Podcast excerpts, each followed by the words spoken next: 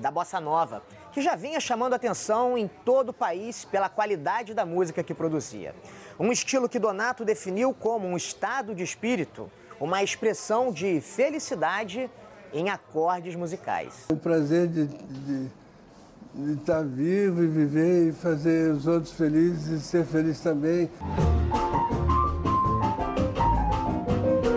Donato formou parcerias antológicas, tocou com Tom Jobim e João Gilberto e fez o arranjo de clássicos que ajudaram a popularizar a bossa nova. So I come back to my first snow. A turma lá de cima deve estar doida com a chegada dele, com o swing dele.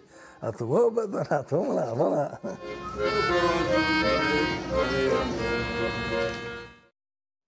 É, gente, além do João Donato deixar saudades, importante que ele vai deixar um legado para toda a música brasileira.